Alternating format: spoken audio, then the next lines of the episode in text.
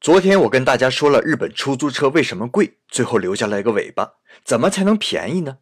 我想很多人脑中会浮现四个字：滴滴打车。那有人一定会反驳说不对呀，日本有优步，可优步比出租车还贵呢。哎，日本的优步哪里是共享模式啊？所有加盟车都是出租车，那只是个叫车软件而已。当然，这也不能怪优步。其实去年优步曾经在福冈试行过私家车载客。